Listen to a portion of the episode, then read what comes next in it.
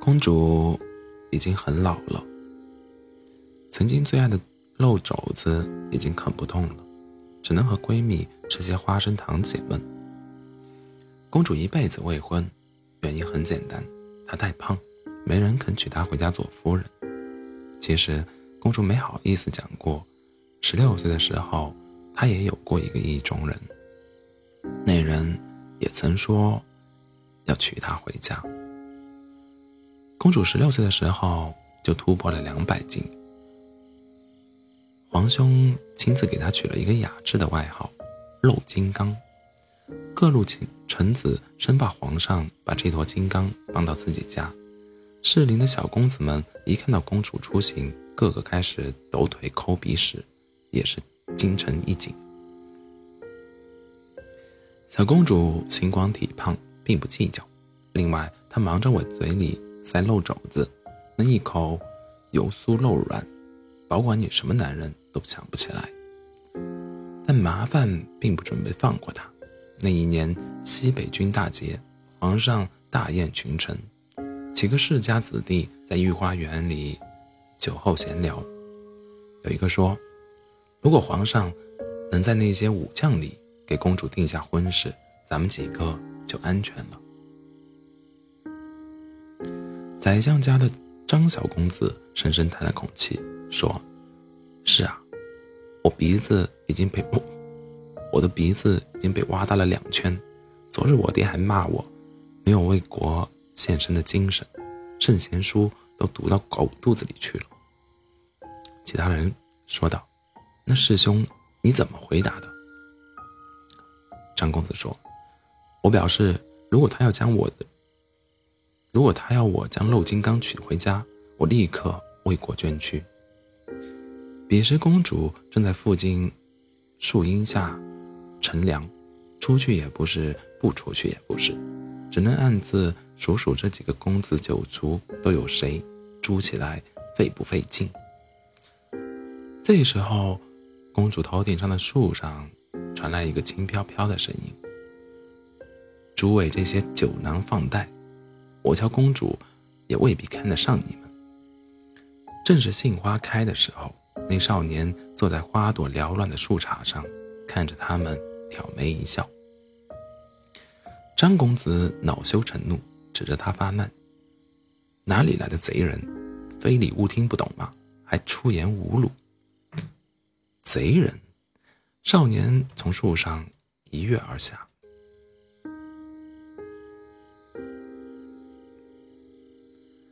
几个看不清的错身就把那张公子反剪在树上。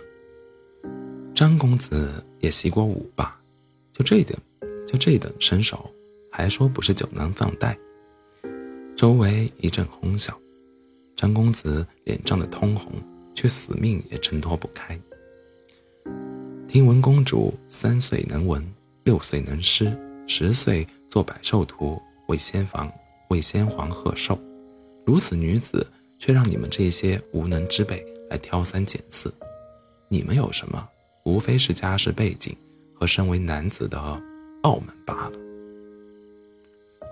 少年笑起来时，眉眼生辉，好似骄阳。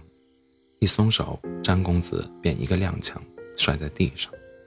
其余人惊怒交加：“你到底是何人？”少年只留一句，一懒洋洋的一句话。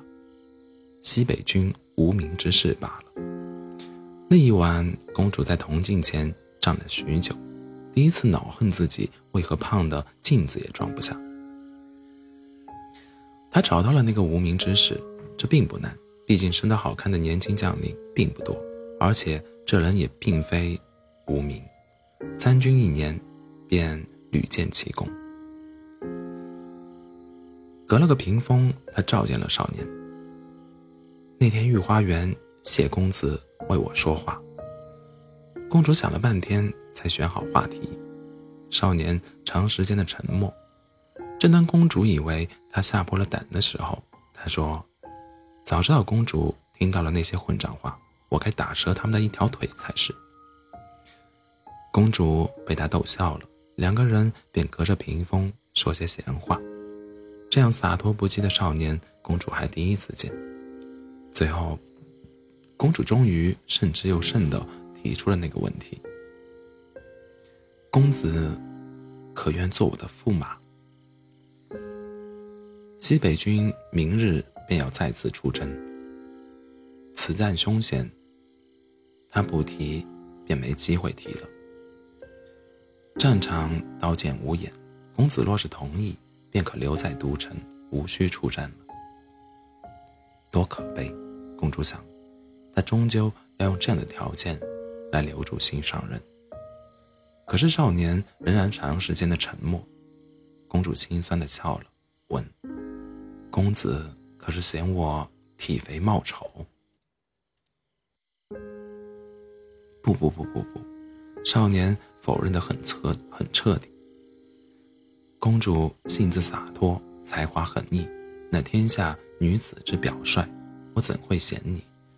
只是屏风外，少年挺直挺直了脊梁，郑重其事地说：“为国而战是军人的责任，此次出征，若我能活着回来，我便娶你。”西北军出征那天，公主开始减肥。女为悦己者容，露肘子也是可以抛下的。一天只吃几片白菜叶，脚上绑着沙袋，绕着御花园跑，跑一次便在假山上写四个字：“待君凯旋。”瞧着便有力气继续跑了。西北军苦战两年，偌大一座假山，再也找不到可下笔的地方，因士气不振。皇上想御驾亲征，但他尚无子嗣，大臣们不让。公主说：“我与皇兄一母同胞，我去吧。”皇上说：“你一个女人家添什么乱？”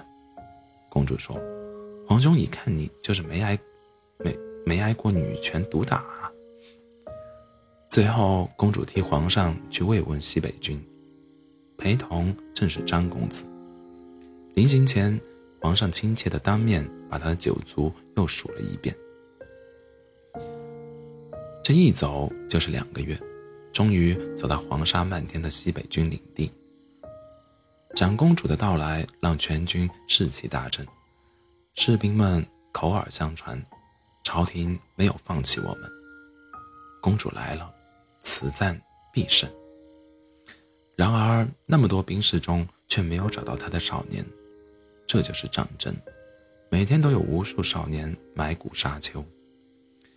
张公子在一旁小心翼翼的劝：“要不，先去接见一下主帅。”苦战两年，将军换了几茬，公主掀开大帐的时候，便看见了他的意中人。少年黑了，壮了，穿着将军的盔甲，显得十分英武。笑起来还是那么神采飞扬。公主，你怎么瘦成这样了？他说。不过真好看。公主的眼泪夺眶而出。他说：“你没死，这真是太好了。”他说：“两年，减掉了整整一半的自己，就是为了漂漂亮亮的问你这句话。”可愿娶我？少年一怔，许久，才说道：“抱歉，我不能。”公主傻了，她做梦也没想过这样的答案。她条件反射开始算少年的九族，却发现他根本不知道少年的全名。你全名是什么？公主深颜厉色道：“臣名。”花木兰，